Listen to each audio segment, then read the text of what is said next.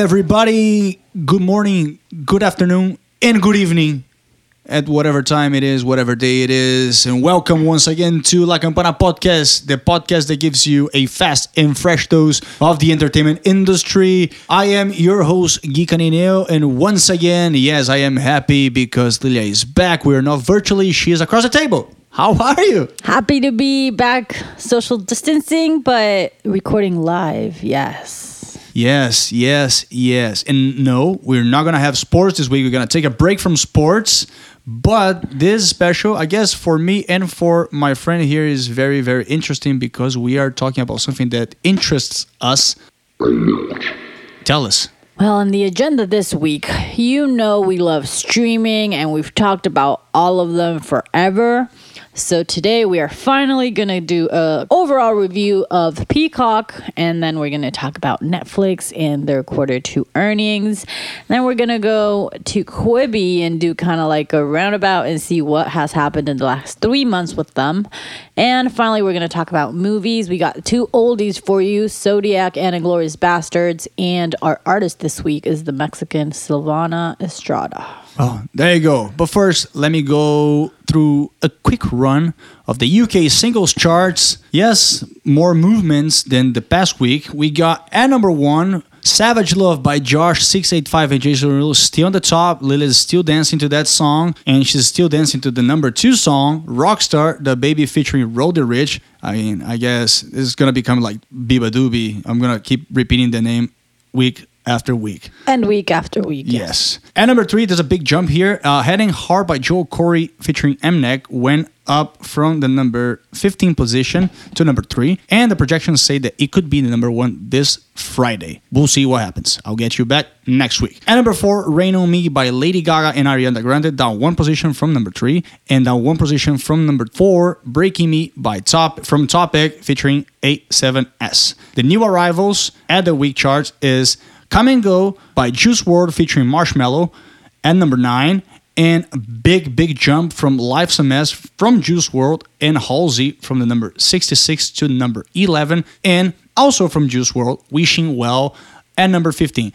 Two people that don't know, Juice WRLD passed away on December 8th last year. And now, Lilia, what do we have in well what arrived what came out this friday? Well new music friday. There's a lot of albums that came out this past week. Let's start it off with formerly known dixie chicks. Into the country world they changed their name and now they're just the chicks. They came out with their album the gaslighter. Uh, ellie Wold- goldwing golding i'm sorry brightest uh, came out with brightest blue Chloe with Maybe We Could, Nicolas Jaar with Telas, Jhené Aiko with Chilombo, and blackbear with Everything Means Nothing Part 1. And then on the singles part, we got DJ Khaled featuring Drake, not only with one, but two songs, Popstar and Greece. another one Another one from DJ Khaled. And then we got Kygo featuring the famous Tina Turner with What's Love Got to Do with It, a great song to dance to. And then, yes, we have a new song from beabadoobee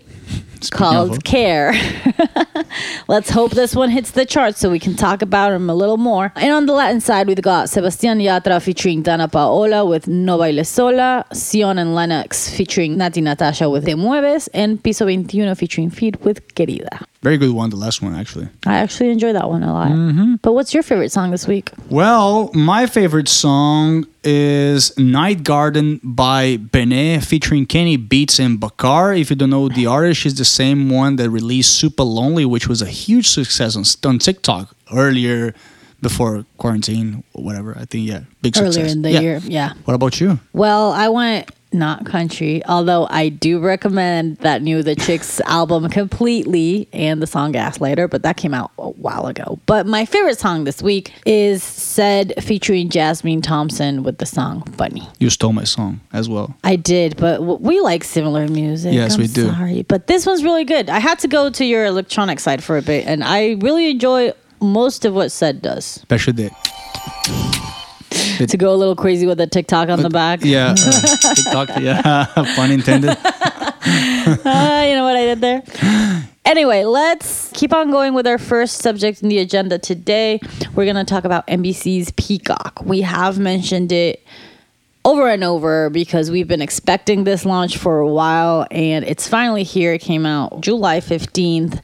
And basically, it's another streaming service for everyone out there. But this one's a little bit different because one, it's the first network owned streaming service. Like it's it's NBC trying to put all their content in there. They're using a lot of like Bravo's full content. Like we have Frasier and The Office. They're also looking for originals. There's a new one coming out 2021 called Brave New World that is similar. It's like a Westworld feeling to it. Psych, that TV show, is getting a sequel movie, and there's talks about a reboot by Saved by the Bell. So they are kind of like putting lot of content out there, but by them being a network based, it is not subscription based.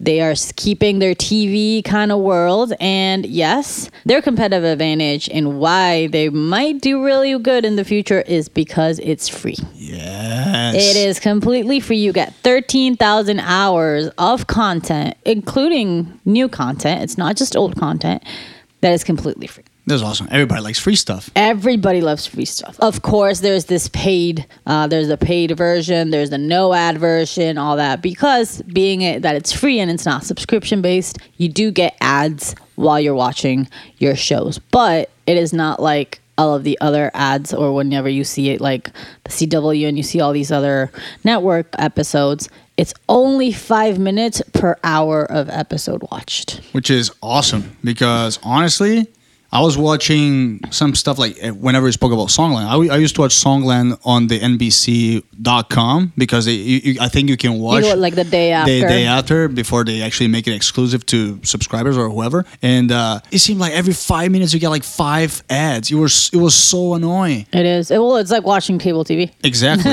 and, and and speaking of which, like now they have they said when, whenever I was reading, I was like I was reading intrigued because I, I didn't understand. Well, they offer more than twenty channels built around certain shows, and what is that? I actually went in and subscribed to the free version, and actually it is like you you get like twenty channels apart from the movies and the TV shows that you can get there and just play watch with all the ads or whatever. You get the the twenty channels. You can, I, I was watching uh, Gordon Ramsay's uh, I think uh, Hell's Kitchen, and then you can watch some some news some some news shows, and you get the programming right there. Like at this time it starts this, like typical TV, which is really interesting. I don't know how people are gonna react to that because I mean you can watch it in your phone, maybe in your computer as well. But I mean, then after they plan to do it for, they plan to add more channels, go to up to forty in the coming months, and all the way to seventy by the end of the year. That's a lot of channels. Wow. I didn't even know It that they have a lot of It's like channels. having like Sky Network or I don't know, like DirecTV. I don't know all these channels, YouTube TV. right? Like, wow, that's a lot of channels. I guess maybe it's something we have to dig into and kind of play around and see the the use for these channels. Uh, uh, maybe they'll they'll find a use for them in the future. I don't know, but it's good to have all that content and paying, especially for free. Especially for free. Yeah, the premium one, apart from taking out the ads, you get like 7,000 more hours. And there is some exclusive content. Like there's some series that, for example, oh, the free version will only have the first five episodes. Yeah. And if you want to watch it, then you have to pay. But um, as of right now, there's a ton of content that you can access for free. But they're doing well. They did all their promotions. We've been expecting it. But as of right now, it is still not available in Amazon TV or Roku which is a problem for them because as of July 2019, Amazon and Roku uh, combined had 70% of the market share. which is a lot. So this means that NBC, like Peacock, can only reach 30% if they don't get to an agreement. And they haven't been able to get to an agreement just specifically because they are a network and they make their money out of ad, out of adding the ads and ad sales. So they haven't been able to get uh, to in like in, in accordance of how much like percentages as always. They want more, less, whatever. Netflix, all those. It's easier to get into Amazon, Roku, because Everybody wants to have Netflix. Every, well, apart from Apart from that, apart from that, it's not. It doesn't vary that much. It's like this is what I'm paying you to be here. Here, it depends on ad sales. Anyway, all this hadn't happened until like this is the big first network and the big free but ad supported streaming platform. We do have others that, uh, for example, Tubi that you can find on Roku. It's like uh, pre-installed. It's from Fox. Well, Fox recently bought it. Yeah, yeah. Pluto TV, that's from ViacomCBS, and IMDb TV, IMDb TV. That is from Amazon, and they're like super pushing it. Like they're pushing this free one, probably in response of not getting in accordance with even know, Peacock. I didn't even know that it existed. I mean, I have a Fire Stick and it keeps popping up as like watch. Like right now, they're pushing Mad Men a lot, and it's like, but it is ads. You do have ads, like you said, every five minutes, every seven minutes, all the time. So it is complicated. They do have to kind of try to reach because it is like uh, between Amazon and Roku, they have like 80 million people. So That's a lot of people, a lot of households. It's a lot of people. It's a lot of people. Yeah, and um, and when whenever you say like the this the reach that they want to do, uh, as I was reading, I saw that the the forecast of how many people they want to get within the the first three or four years. I don't know if they are playing safe into saying those numbers because they said that the goal is to get 30 to 35 millions monthly active accounts within those years. And I mean, when you see monthly active accounts, you expect them to say subscribers. But as we think, maybe they're counting the ones that are using the free version. Maybe they're not. Yeah, I think like active accounts would be the ones that are using free, and then subscribers the ones that are paying. Maybe. Yeah, because at, at one point they're not, as you said, they're relying on advertising to get money for them. But I'm assuming they want to get money for for them from the from the pet service because they actually plan to bring 2.5 billion in revenue by 2024. I don't particularly understand what their thoughts is. I mean, it's it's still good numbers, and I mean, they, I don't know if, again, I don't know if they're playing safe, but I mean, seeing the other streaming uh, services that they really like go 50 million, 60 million because they want to compete with Netflix. Um, I don't know. It seems a little low for for a company that's backed by Comcast, which has a lot a lot of money. And speaking of content, um, which also is a good advantage for uh, for Peacock, that NBC Sports announced that Peacock would stream over 175 Premier League soccer matches next season. Yes, Americans have the tendency to prefer the Premier League when it comes to soccer, uh, as opposed to the Italian league or the, the Spanish league. I guess it's a it's a good thing for them. And also, I mean, everybody's waiting for this. Well, besides Parks and Recreation coming this fall, but then in January, The Office comes back to Peacock. I'm gonna have to go to Peacock. There you go. Because they paid a lot of money. They had to outbid all the competitors, and at the end, they offered something that was well, they couldn't resist it. hundred million dollars per year for a five-year contract. Wow, that's a lot of money. Like it's worth it. I'll pay for that. I, I'll, I'll if I had the money, I'd pay for that just to have it at home. But Peacock has from here to January to figure out the whole Amazon thing because I need that on my TV. Well, there you go. I'll go wherever the office goes. But but but uh, it's funny also because in terms of awareness, um, Variety and YouGov made the survey. Um, just to see like uh, if the, it was in the top of mind. I mean, everybody knows Netflix. Everybody knows Netflix. Um, they didn't say how many people they surveyed, but it was just on the twenty-seven percent range, which seems odd considering all the money that they can spend in marketing and stuff. And I don't know how they did because Netflix has ninety-two point eight percent. well, everyone knows Netflix. Yeah, It's become kind of like a verb, even. But I don't know. Maybe it has to do with the fact that because they're not. I'm very hung up on this that they're not on Amazon TV on Roku because I, I, me with the Fire Stick, I get a lot of like trailers and stuff. Yeah. Whenever I log in, so they could have raised more awareness if they had this deal. And I mean, and I don't know if it also has to do with the fact that they had planned all this around the 2020, well, now 2021 Tokyo Olympics. Yeah. They were probably maybe setting aside some money for that. Probably a lot of money Yeah. because the, their whole marketing strategy was around it because they have exclusive rights to all the distribution and content from the Olympics. So Peacock was supposed to come out exactly when the Olympics started, and that was kind of like their plan. Um, and now that it was pushed forward, they kind of had to sidetrack. Could be. Could be. I mean, they could, you know, they, they could have used the, the thing that, I mean, a lot of people were mocking the name Peacock. they could have used that as a, as a good strategy. I don't know. I mean, some, some marketers like to use this as a, as a Make good some strategy. memes. yeah, I mean, because it's like, I mean, it's the, the the thing I guess is just to be on top of mind, and I mean to have just twenty seven percent. That's not too much, even if people are talking are, are mocking you or something like this. I mean, they have a lot of good content actually. I mean. I don't know. I guess we'll have to see. They they, they still plan to spend about two billion on Peacock this year, next year. We'll see how that money, how how, how well they spend that money. Yeah, I mean they got the money, like you said, they're part of Comcast, and they kind of are pushing it. Like we'll have to see how their results are, and if people start getting aware or not. Maybe by 2021, they well they will probably reuse the Olympics mm-hmm. as a strategy. Oh, so we'll see if maybe that boosts it up a little bit more. And I'm sure they're gonna make a cl- content that is exclusively for paid and whatever. So we'll have to see. I mean, their marketing seems to be working in the sense that they did they did pre-launch Peacock for all Xfinity and Comcast users.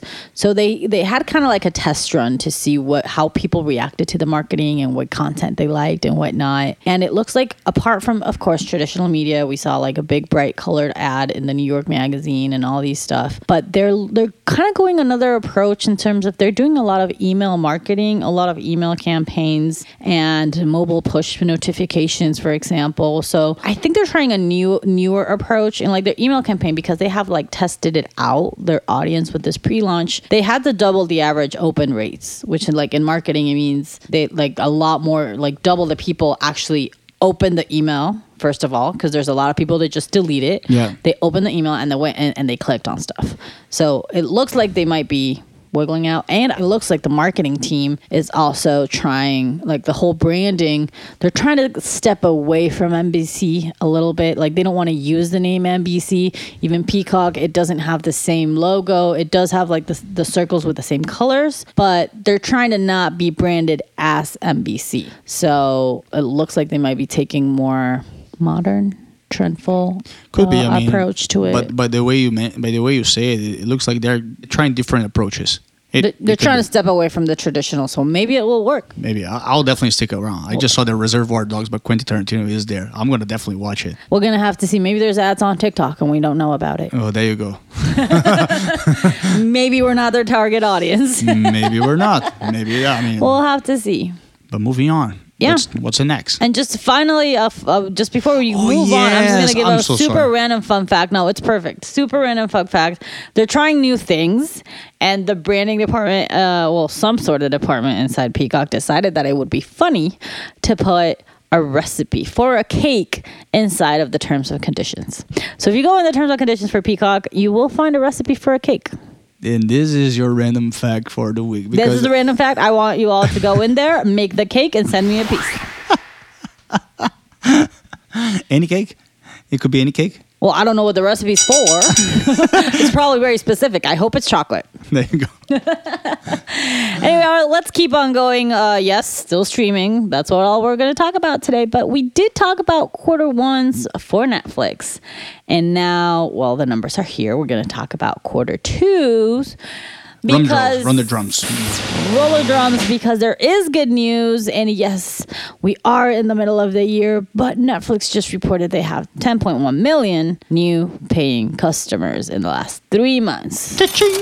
Exactly. That make that means a lot of money in the bank. Of course, they had expected to have 7.5 million because I think it has to do with the fact that we all thought that maybe by the middle of 2020 we would be leaving our houses, but it looks like half of the world is still not ready for that. So there is still a lot of people stuck at home and Netflix is still kind of taking advantage of this a little bit. It also turns into having yes, they are they're they're getting close. They have 193 million subscribers in the whole world. They're nearly there. They're nearly They're there. nearly I'm sure they're going to hit 200 by the end of the year. Hopefully for them, I don't know. But yep, they're getting their High numbers, they keep increasing and like you said, it's a lot of money in the bank. Yep. I guess everybody by now would hope to be at least a little bit like spending a little bit more time out and ask the movie theater chains about that.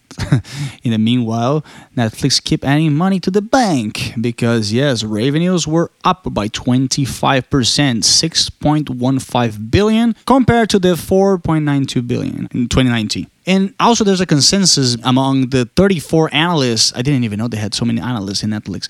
34 analysts that Netflix has that for revenues for the total year is 24.8 billion for the whole year, which is a 9.8 increase in terms of sales over the past 12 months, which is a lot of money. A lot of money, true. Still carry a lot of debt, but I mean, it's a lot of money that they bring to their Yeah, but a lot of public companies have a lot of debt. That's normal. Exactly. But speaking of that, I mean, they're, they're actually pretty good because they had free cash flow positive for the second consecutive quarters. Yeah, they have money. They have They have cash. they have cash. well, good thing they didn't follow AMC's example. Here we go with AMC again. Well, yeah, yeah. I will never forget their cash flow net worth. Anyway, uh, good thing they have cash, uh, and it looks like it's all positive numbers for them. But not everything is as beautiful as it seems. The moment uh, earnings came out and the report came out, yes, Netflix stock dropped. It Question sounds marks, question, question marks. marks, It question sounds counterintuitive. It- you you would think like, oh, with those big earnings, that they're gonna go up. No, here's why. One of the reasons, well, yes, they got a, a lot of, of new subscribers, but one of the reasons why the revenues and they're making money looks like is because they dropped marketing. Why? You don't need to market Netflix during a pandemic. Everyone's going to subscribe. Yep. You know, they're at home. They're going to subscribe. So they dropped their marketing percentages a lot. Last year, same quarter, they spent $603 million in marketing. This year, they spent only $434 million. So that is a 28% drop in money wasted or spent Yeah. in marketing. So that is also why revenue looks like it's higher because they're not spending marketing. But this is during a pandemic. At some point, they're going to have to come back and they're going to have to spend money on marketing again, especially if there's all these streaming services coming Exactly. out, all this competition coming out. At some point, they're going to need to go back to that marketing expense. Also, for years, there's been this talk that Netflix is not a sustainable and it's not sustainably able to grow. Uh, it's not exponentially being able to grow. Why? Because even though they keep getting followers every month, every year, every quarter, their expenses also grow. So the revenue does not increase. Yes, you're talking about more money, but the expenses also increase. From last year, technology and department uh, development department spent 13.5 percent more than they did last year. Why? Because and especially now, you got to adapt to new technologies. They are bringing bigger, better content. They're spending a lot more money in external productions that they're buying. Now, whenever all the all, all the sets and whatever comes back, they're going to need to spend on safety procedures, on masks, on whatnot. So all those expenses keep growing as well. So it's not like the revenue increases. So it, either they keep a very constant increase Yeah. of subscribers or they're going to hit a point at some point where their expenses are going to start overflowing the revenue. So Exactly, and, and it goes to the fact as well that I mean, although they don't necessarily put the movies at the movie theaters, sometimes it's good to for them to put even if it's just like two weeks, so they can at least generate some cash for the for those super expensive movies like The Irishman that came out last year. I mean, even though it might not sound that much, but I mean. Everybody likes a little bit of cash. I mean, you need some. You, need some of that, and also the fact that now we could possibly see more animated movies with all this quarantine stuff. And but I mean, at the same time, animated movies are expensive. You see the things of Pixar that sometimes they can cost no less than 150 million dollars. So if they want to do productions to compete with those uh, behemoths, they need to spend money. And now they have, I think they have offices in France. They plans to, they were planning to open offices in Italy. So that's more money that comes. But also one of the things that um, dro- drove um, analysts a little scary. It was the fact that the projections for the third quarter was 2.5 million users to join, and that goes in hand with what you said. That like kind of like the followers or the subscribers that are gonna come up in the second half of the year, kind of like came before. So I guess you'd say it's still in the projections, but like the the consensus projections from the analysts, according to Bloomberg, was 5.1 million increase in the third quarter. So we'll have to see because you never know when this is gonna end. If people are gonna still Yeah. stay at home. And and exactly. One, you don't. Well, sadly, one, we don't know when we're going to be able to go out again. Us that we live here in the United States, um, especially in Florida. Two. We don't really know if they're going to leave or not. Maybe a lot of people. It's been long enough now because it's a different conversation than the ha- one we had three months ago. Exactly. Because three months ago it was like, oh, this is just going to be for a couple of months, and then we're going to go back to our normal lives, and a lot of people can cancel. But now it's been six. Now it's been a long, longer. Like we've been at home for almost three, four months. For a lot of people, it might be something that they got used to now. So are they gonna leave when this is over. Like it's a very weird panorama. Like we really don't know. Um, and aside of that, uh, like the CEO and all, like they're they're not looking for who to blame, but they kind of did a little bit with the report. They're saying, well, there's a lot of competition. I mean, there is. I mean, he, they know there's a lot. Like Warner has has, uh, has their streaming service now. Disney has it. NBC has Peacock. They even named TikTok as a competitor because at the end of the day, you got content there. I personally have paused Netflix to see a TikTok and then accidentally spent there the next 30 minutes in that app ac- accidentally and paused Netflix. So it's important, and, and they know there's a lot of competition, and they did state specifically, it was like, we're not here to compete. Uh, what they want to do is just improve our service and impre- improve our content. The content, we see it. They've been improving it. They drop new stuff all the time. A Not lot, all actually. good, but they drop a lot of content. And their service, they are trying to be a lot more pro consumer, and which might be something that others are lacking because no one really has this consumer in mind. And one of the things that they, like the first step, or one of the things they did was stop billing people that have not seen anything in two years. So apparently, there is a lot of people Yeah. that have been paying for Netflix for more than two years and have forgotten to cancel it or forgot the password. I don't know how you forget for two years and keep paying a Because it's not, subscription. it's, it's not super cheap as well. Exactly. But apparently it does happen because it, it was enough people that it affected the subscriber numbers. Yeah. But I mean, I guess it makes sense. And I mean, just to give a quick f- fun fact, because you said like a lot of releases, Netflix released more than 30 movies since mid March. Wow. a lot of stuff. and we just was, watch once, one a week. We have to start watching more movies. I mean, we all know that Netflix kind of like, not all, not everything is a hit. Not everything is good. but at the same time, I would assume with their new way of analyzing who watches it and who doesn't, I guess is it's not good for them to have those subscribers. Although they bring money, I don't think that's a good idea for them to be there because I mean, if they don't watch at least two minutes, which is how they used to calculate whoever like those Mm-hmm. million of numbers of households. I guess it's not it's not worth it for them. I guess it's Yeah, better, they, they mess up your analytics at the end of the day. or they don't help. Well, yeah. So because yes, I mean, and just to give like a quick fun fact, like of the 20 most watched TV shows in the US in the second quarter, 11 were Netflix, eight of them original, and in terms of movies, seven were on Netflix. That means a lot. And I mean, and just for me, just to wrap up this thing here, um, one of the directors, they actually, the director from Spenser Confidential, they say that now people are actually using the approach for their uh, uh, screenwrite uh, for for the script to Netflix, the idea for Netflix, because there was this doubts, but now those directors, especially like new directors, they want the audience not just to be focused on the US. Yes, they want the big screen, but if Netflix with this nearly two 200 million uh, global subscribers and their presence in so many countries, it's actually good for them. I mean, Spenser Confidential apparently was watched in 85 million households in the Wow. first four weeks, which is a lot. It's a lot. I mean, and and now with all the awards, the, the Academy Awards, all these changing the rules a little bit. Well, maybe I don't need the big screen. I can still get an award if I go to Netflix. Hey. So, like, if they keep changing them, They are going for it. I mean, they want it. I mean, they are going for that Oscar like big time. And we'll see now because they announced this week that there's going to be a 200 million budget movie with Ryan Gosling and Chris Evans, a spy movie. I am all for that. I agree. Directed by the Russo brothers, Avengers Endgames, if you don't know. Oh, that's gonna be great. That sounds really good. And I thought Christopher Nolan's Tenet was expensive, which was two hundred five million, I believe. Hey. We'll see. We'll see. Hey, I'm, my- I'm all for that. Go ahead, Ryan Reynolds. Ryan Gosling. Ryan Gosling. I'm like, I said the wrong Ryan. Yes, Ryan Gosling, spy. I couldn't. I don't think Bad Ryan, guy. I don't think Ryan Reynolds would be a good spy. I mean, he could be, but he's he's too funny. I mean, I would just see Yeah, him no, and laugh. he's Deadpool. Yeah. End of it. That's the end of it. He can't be any other character now.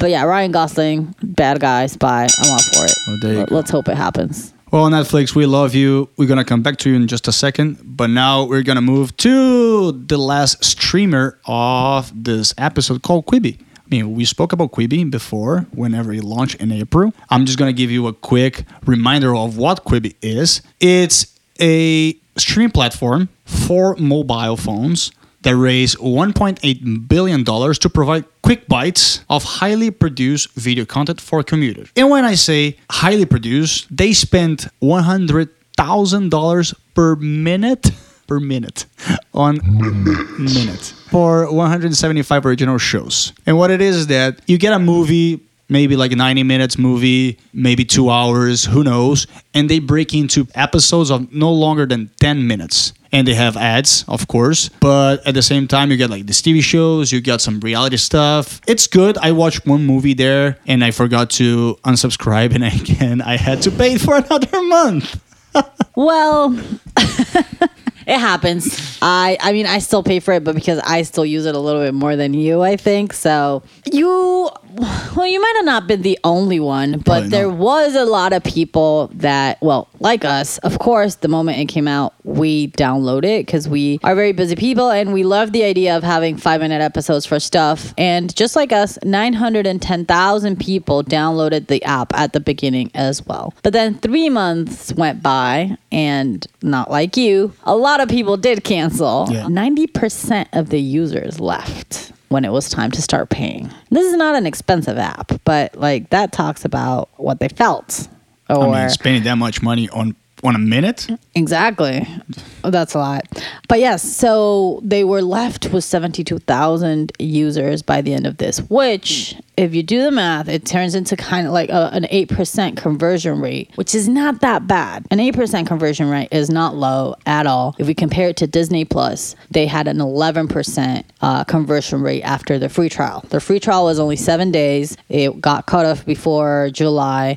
Now there's now you have to pay or you have to pay. Um, but 11%, 8%. Like it, it wasn't that bad. But Disney got 11% of 9 million people Yeah. here it's a percentage of 900,000 so like that that lows it down a lot Yeah, yeah, it's pretty sad. But apparently, I mean, they still have some money in the bank. According to sources, it says uh, seven hundred and fifty million dollars in the bank, and they are trying to get more um, additional two hundred million. But they will have to really sit down and check the way to market. Also, because I mean, if you get some comparison, whenever they launched, they were number three on the App Store in April, and now by when it was mid June, they were two hundred number two hundred and eighty four. I mean, they had That's a drop. and that has a drop whenever the, the, the, the protests were going on, but but that's understandable. but that's a drop yeah yeah, but that, yeah, that's a massive drop. I, I mean, I don't know. There's really a, there's there's no like a mistake per se. There are a couple of things that, that experts are commenting on what they done better, what they should have done better. Uh, it's an opinion from, from from experts, I guess. Right. I mean, Jeffrey Katzenberg, CEO of Quibi, says blames this all completely on coronavirus, completely on the pandemic, which I would say, yes, I agree. But then I would also say, you launched it during a pandemic. Like this didn't happen afterwards. We were already in the middle of a pandemic when you decided to launch this. Um, there's a few things that like out there users have been saying that could make the app better and that they don't like. One of it being that it doesn't allow you to take screenshots and share on social media. It's not something I do, but for example, Spotify has been adapting really good into sharing your music into Instagram stories, for example, because we know people like to share what they're watching, what they're listening to, everything. So if it had the ability to kind of screenshot something that you're watching and send it, maybe that could help users like the app a little better. And then the other one, which I understand, is the lack of smart TV or casting support. So if you have it on your phone, like it is, I understand it because it is an app made for your phone. Yeah. You shouldn't need have the need to cast it into your smartphone, into your smart TV or your Fire Stick or your Chromecast or whatever, because it's supposed to be used outside. Yep. It's supposed to be while you're waiting for the bus or you're just walking around. But I would also say if you are launching this during a pandemic, Where everybody's at home. when everyone's at home, why not add the feature? I would use it a lot more. Like I use it mainly to listen to the news in the morning, sometimes the afternoons. I put a couple of episodes on the news, BBC, NBC, whatnot. If I'm at home in the mornings, I would love. I would ra- much rather have it on TV uh, than just put it on my phone while I'm brushing my teeth or whatever. So it could have been something that they did considering they did launch it in the middle like they did caught off guard like they decided consciously to launch it while we had already been what like two three weeks Yeah. in complete lockdown so And I mean, especially with the concept of being mobile, it's like I would see this work more, and that's just a personal opinion. I would see this work more maybe in Europe or in Latin America in some countries because I would assume that this goes for more like people from New York or like Boston or Chicago who like people that use the public transportation. And here in the US, most people have cars. And I mean, yes, they use over and over again the example of being waiting on the line or the Starbucks. But I mean, how How, long, do you actually wait? Exactly. I mean, it's not that it's not frequent that you wait like 15 minutes on, on a line of Starbucks. I mean, if if I'm if I'm desperate for a coffee and that's 15 minutes, I'll just go to I'll just go to another to another shop, especially if you are in those places, or I'll just drive to another shop. Exactly. And if you're not in those, the, like you said, this big cities, the big hubs that are ca- like very specific and you can count with two hands, not more in the US. Um, if you're not in those, you're probably, like you said, driving around, you don't have as much dead sp- time. I go through a drive through when I want coffee. I don't even get down and make a line. Uh, and while now, now it's going to change. I think that what they went through also is that not only ha- the pandemic happened, now our lifestyles in general are going to change. So those waiting times, are they going to happen though? Yeah, we don't know. Are they still going to be dead times? Because are you going to be waiting in line now with everything being pickup? Like, how much is our life going to change, and how will Quibi adapt to that? Exactly. I mean, and even with the case, I mean, if, even if you take an Uber, how many people are going to take an Uber right now after that? I mean, they. Uh, oh well, ask Uber how good they've been doing. That's what I'm saying. Those are just situations that, on top of my mind, you could actually watch Quibi, but at the same time, you're competing with YouTube, you're competing with TikTok. They, it, it's something also that Quibi doesn't stand out because they don't really. Def- they don't have a definition so so they're in the between of netflix and tiktok and, and youtube but they don't have they only have original content Do they know what they are though? I don't know. I really don't know. Because also, I mean, as I said, they only have original content, but they like Netflix. Whenever it came out, it got this whole library of content license until they actually started with House of Cards and Yeah, it took and- it and took them Or- in a minute to Orange do is the. New Black yeah. and stuff. I mean, they and they're spending millions, millions of dollars. And actually, this was an opinion from the newsletter that both of us uh, read, the Morning Brew, that they said that they picked the wrong celebrities. I mean, spending tons and tons of money. Yeah, I was about to say, like, apart from the wrong ones, uh, like adding to that, I think they depended a lot on them. And and I don't get me wrong, it happened to you and me. Whenever we talked about this a couple of months ago on our other episode, we were so excited because there was a, this long list of celebrities that we were going to be able to see, and they were doing different things, like not what we're used to seeing them. Uh, Chrissy Teigen, like in the court, and then Joe Jonas was just like traveling around the world. Like it was in a different ambience, and it was it sounded super exciting. But now that it has happened, and now three months later down the line, seeing all these shows, I realize it is the biggest clickbait I've ever fallen into. I mean, yeah, it is. It is. They're using them as clickbait, but the content, like they even paid the Kardashians to have a show. They pay six millions for Reese Witherspoon to narrate a cheetah documentary. Like that's just a way to, a waste of money. I'm sorry. Like if it was a Legally Blonde remake with her, I, that money is worth it. But to like voice over a cheetah documentary, like really, They should have get the guy from uh, what's the name of the Netflix show, the the Tiger King, to, narrate, to narrate. the Carole Baskin. we should have gotten Carole Baskin. Or, that the would have been great. or, or the guy. or, or Joe uh, Exotic. That would have been so funny. But yes, I think this like they're wrongly wrongly spending their money.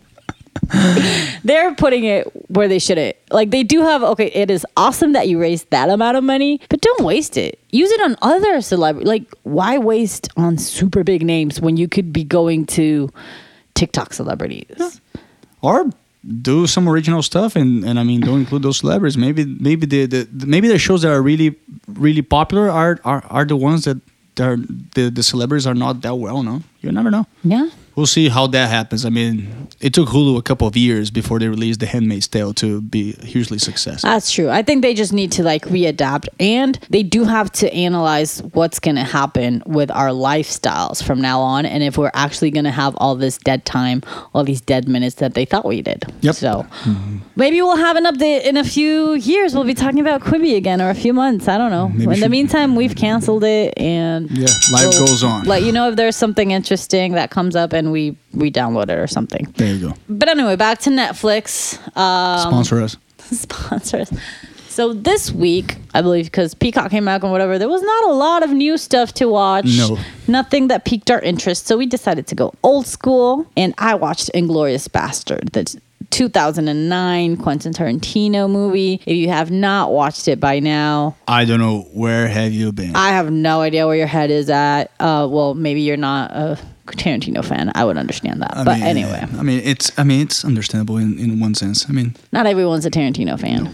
Anyway, this movie is just in case you don't know, based in France during uh, Nazi occupation, World War II, and uh, well, it stars Brad Pitt as part of the Inglourious Basterds. All these uh, Jew- like a group of American Jewish guys that go kind of guerrilla style on the Nazis and kill them, and become kind of like this inner horror story, and they scalp them and it's funny. Uh, my my opinion, it's funny.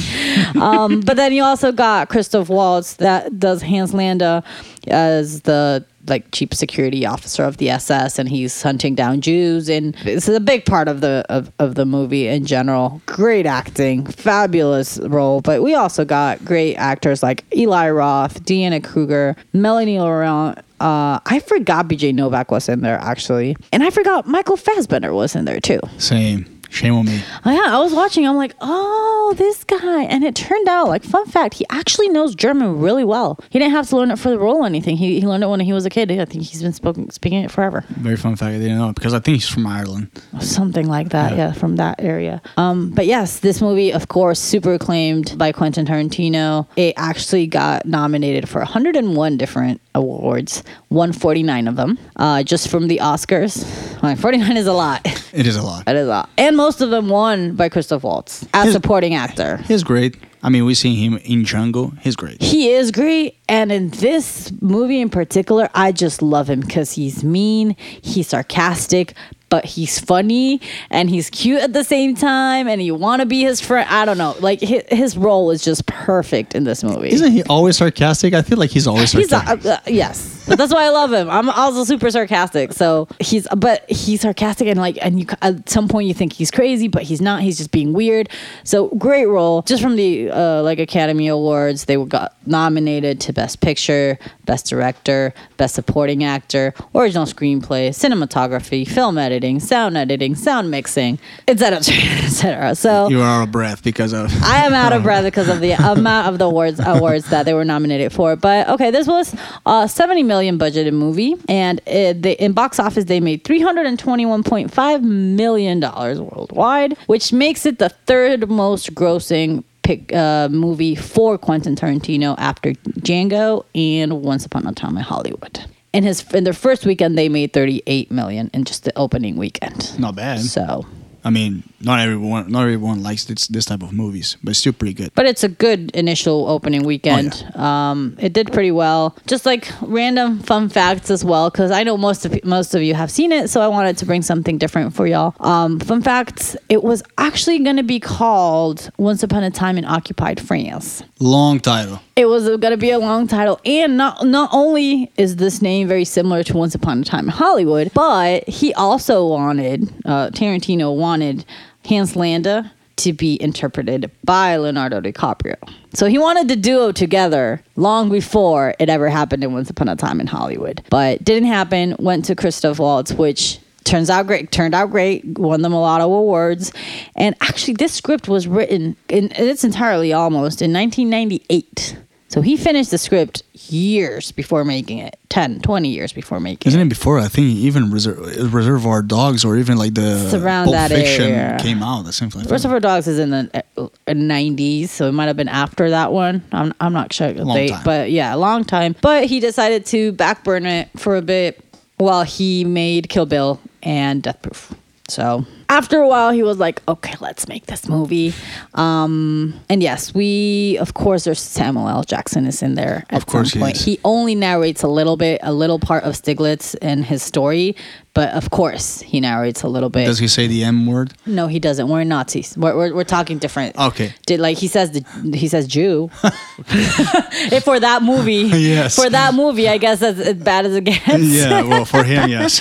but no, there is a lot of uh, bad, bad, bad, bad things in that movie. Anyway, Melanie Laurent, she plays uh, Shosanna, uh, this Jewish girl that actually. I'm sorry if I'm spoiling this for you, but it's been 11 years. She she brings up the whole the whole movie theater with all, all the Nazis in there. She actually went to work for 10 days before shooting uh, as a projectionist, so she'd know she'd know because there's a lot of shots where she has to like paste film together and then set it up and everything. So she went to learn it for two weeks so she could actually do it properly which is very interesting. I don't know why. I found it super interesting. And then, final fun fact the promotional materials, of course, in Germany, they had to change them. I think this is kind of like a well known thing. Uh, in Germany, it's completely prohibited to have the Nazi symbol anywhere. So they had to change the posters and the, the helmet they just put a gunshot instead of the, the nazi flag as we all saw it but yeah those are little some some fun facts of the movie great movie i think it's one of the least ish bloody movies from Tarantino. It's not as bloodyish as maybe Django, as maybe Pulp Fiction or Kill Bill. So I don't know. If you enjoy, it's funny. It's it's long like all of his movies, but I suggest that it's over on Netflix and go give it a watch. It's pretty good, honestly. It, it's in my top three of the Tarantino movies. I don't have the order, but it's but in it's there. at the top. Yeah. Yeah. I did go to Netflix as well. I did watch an old movie, actually a 2007 movie called Zodiac. And this particular genre interests me a lot because it's mystery and thriller. And it, get, it gets to the point it's also based on a true story of this um, serial killer called the Zodiac Killer. And it stars Jake Gyllenhaal, for those who don't know, Donnie Darko, and Brokeback Mountain. He plays Robert Graysmith, the cartoonist, Mark Ruffalo, aka the Hulk, playing Inspector uh, Toschi, and the one and only Robert Downey Jr., Sherlock Holmes, and Iron Man. Um, so this is based off, as I said, is a true story based off the um, books Zodiac that came out in 1986 and Zodiac Unmasked that came out in 2002 by Robert Graysmith. So the movie itself, it, so the Zodiac killer kind of like terrorized the San Francisco area in those times and Graysmith was a cartoonist for the San Francisco Chronicle, was a newspaper in the in the San Francisco area, and he got so involved in the investigation that was pretty much done by the by Robert Downey Jr.'s character Paul Avery, which was a reporter, that because the thing is like the Zodiac Killer would send messages in code for them to decipher and he was kind of like a nerdy. He likes to he liked to read and everything. So he got so caught up. He got like so he even got to a point that he went crazy for this investigation. And after nope because nobody caught him. After the investigation was like okay it's done. No nobody heard from him. He spent 10 years trying to collect the information in order to write his book. 10 years. That's a long time and a little obsessive. Little obsessive? A little obsessive? I mean wow. And the movie is directed by david fincher who is one of my favorite directors. He directed the social network house of cards mindhunter. Well mindhunter is kind of like the similar way because mindhunter is about serial killers. So i guess you can get it's the one of the latest shows that came out on netflix. Um, and fincher alongside vanderbilt james vanderbilt who wrote the script and producer bradley j. Fischer they also spent an additional 18 months into investigation. Wow. reading the police reports, uh, talking to the vict- to the surviving victims, which actually served as consultants for the film, as a fun fact. And um, so this went in all this research to get into the sense because this is a very heavy and dark material. Yeah, I'm not gonna lie. It's Intense. It's very It's, intense. it's very intense.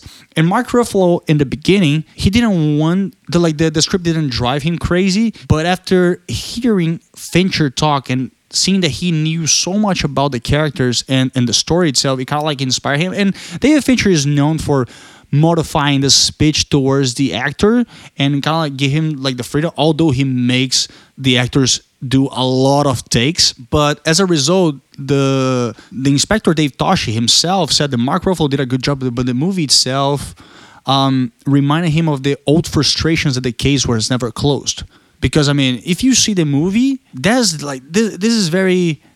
It- It's mind blowing It's how a beautifully frustrating. because they go over and over again and there's this tension building all around the movie. I mean it's uh it's very slow at one point but it doesn't get too tiring it's yeah it's two hours and 40 minutes. They was they wanted to go to three hours but that was too long. But at the end of the day it's like not everybody's gonna like it. I love this type of movies because i love the this tension that builds around the, the whole time. But it's beautifully done. It's beautifully acted. I mean jake gyllenhaal is amazing and robert downey jr he also does this very particular characters that he interprets it very well done. And i mean did not do that well on the box office. Only made 84 million dollars but the budget was 65 million. Got not as many nominations as your movie. Got 23 only. Was nominated for the palme d'or in the cannes festival in 2007 and, and david fincher won best director at the dublin film critics circle awards. But he was considered one of the best movies of the 21st century by a poll conducted by the BBC in 2016. Interesting. It's a really good movie, honestly. is. It is a really good movie. If you haven't seen it, I like. Yes, I recommend. I, I love serial killer stuff. So when I saw it, like I, I went into. I remember going to the movie theater like blindsided, didn't know what I was gonna watch, and wow, it was really good. It's mind blowing. Uh, it's mind blowing. It's frustrating. It's really well acted. It's a it's a great movie.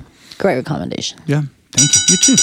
So go to Netflix and go watch our old movies that we recommend for you guys. And we're gonna move it up to our last section of the day. We're gonna talk about our artist, a Mexican called Silvana Estrada. Uh, her music is let's call it maybe folkish, independent girl singing ish song.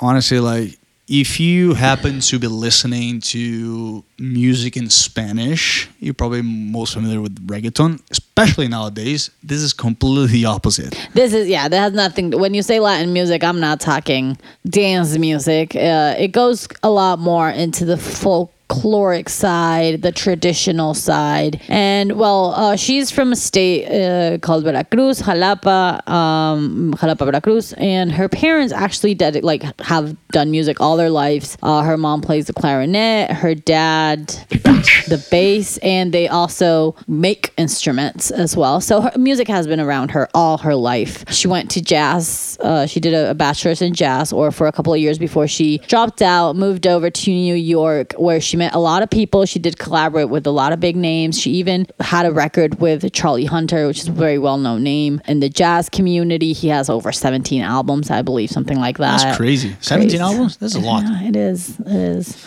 Um, it, it's a little bit easier to have it though, like in the jazz. Like you know, there's certain genres where it's like easier to like pop out albums all the time. I feel like I don't know. could be yeah i mean yeah I, yeah but i mean still 17 albums though. It's still a lot. It's still a lot. Yes. Anyway, at some point, she decided to go back to Mexico City and keep working on her career. She kept pushing forward and did collaborations with Natalia Lafourcade, Mon Laferte, David Aguilar, all these different names in the Latin world. That once again, it's not Latin reggaeton. It's not what we're used to. This is very folkloric music, and it's focused a lot more in in the voice more than anything else. Actually, she does talk about her inspirations being uh, not only the typical traditional song uh, type of music, like in Veracruz, you got something that we call jarocho um, and rancheras, which is like from another part of Mexico, Jose, Jose Alfredo Jimenez. Like he, she got inspired by very traditional Mexican sounds, but then she also mentions Billie Holiday and Ella Fitzgerald as Jazz. voice, Yeah. as voices, and you can hear it in her voice in all of her songs. And I mean, she she also says uh, like I I found this as a great description of her music because she says she's obsessed with words, sound, and the beauty of emotions. So it's a very traditional sound with a lovely voice, just expressing raw emotion. Exactly, and I mean, you also you said all these uh, all these names, but also she's also compared to um to Chavela Vargas, which is a which is a legend, and um, but she said that, and, and, and this is awesome to hear from from such a young artist that she said, yeah, people are gonna compare because they need to compare, Yeah. but at the, at the end of the day, I don't worry much about looking like something or not if because what I do is so honest and comes from such an immovable place that I don't need to do something to differentiate myself other than being honest and do the things that I love, which tells a lot about the lyrics that she writes. That it's really poetic, as I could say. It's really comes from within. It's, it's very inspirational, and it goes to all these artists that you mentioned, especially like Natalia Lafourcade, Mon Laferte. They are very, they're very different in a, in a way too. But once you hear the music, They're unique. yeah, they're unique. But once you hear the music from them, although it may not be the the, tip, the type of music that you would listen to, you know, okay, this is them Yeah. because it it's that uniqueness that Particular. yeah. Voice that you can hear like oh yeah whatever song it's like oh that's not Natalia Lafourcade. And this happens with her as well. She has like this distinct voice. And I think if you go deep into it and like start listening to a lot of her songs it comes to a point where even the lyrics you start recognizing. Because like you said it's so about her and her feelings and like inner emotion that it's easy easily recognizable. And the and the words that she used, she like there, there's a word that stuck to me that she said that some of the songs are like a balm for her, which like this is like so so Poetic. poetic, like Yeah. literature. It, it's it's like, and she kind of like wants to revive this. She wants to revive this whole genre, this whole movement, Hmm. especially thinking by example those names that we said over and over again here. And at the end of the day, I was researching, it, and then she got like a big fan base in Spain. It surprised me because she hasn't released a full album yet. Because the one that you told me apparently it was it was taken down. and She doesn't know why. Um, the type of music that she does you see Rosalia now. You see the she's very exquisite. She's very different in a way, although she's going a little popish right now. But it's not surprising that the songs that she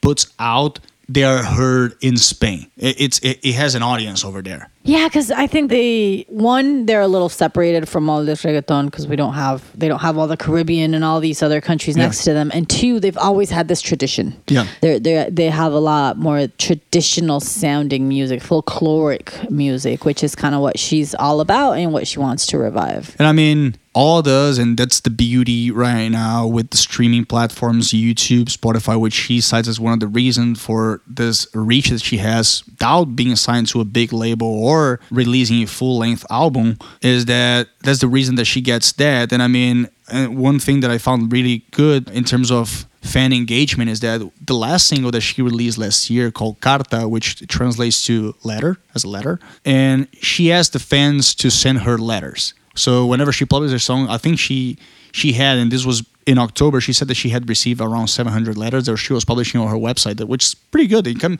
and if it comes with sentiment from the fans, she even she even said it. Right, it's a great way to engage because if it's an artist that specifically puts her heart out there, it's a great way to open up her arms as well and be like, you can send me your letters, you can tell me your sentiments as well, and I'm, I'm receiving all of them with open arms. Yep. And I mean, we'll see. We'll see about the new album. I mean, it was supposed to come this year. I mean, we gotta have to wait. I mean, and we spoke about this in a couple episodes with the artist that we recommend. She was also signed for Spotify Radars from Spotify Mexico, I guess. And it's nice to see Spotify going giving opportunities to artists like this. Not going such like because even like Young T and Bug, Young T and Bugsy are hip hop and stuff. And you go to Elena Castillo, which goes a little bit on the pop side, although it's kind of like mellow in in a sense.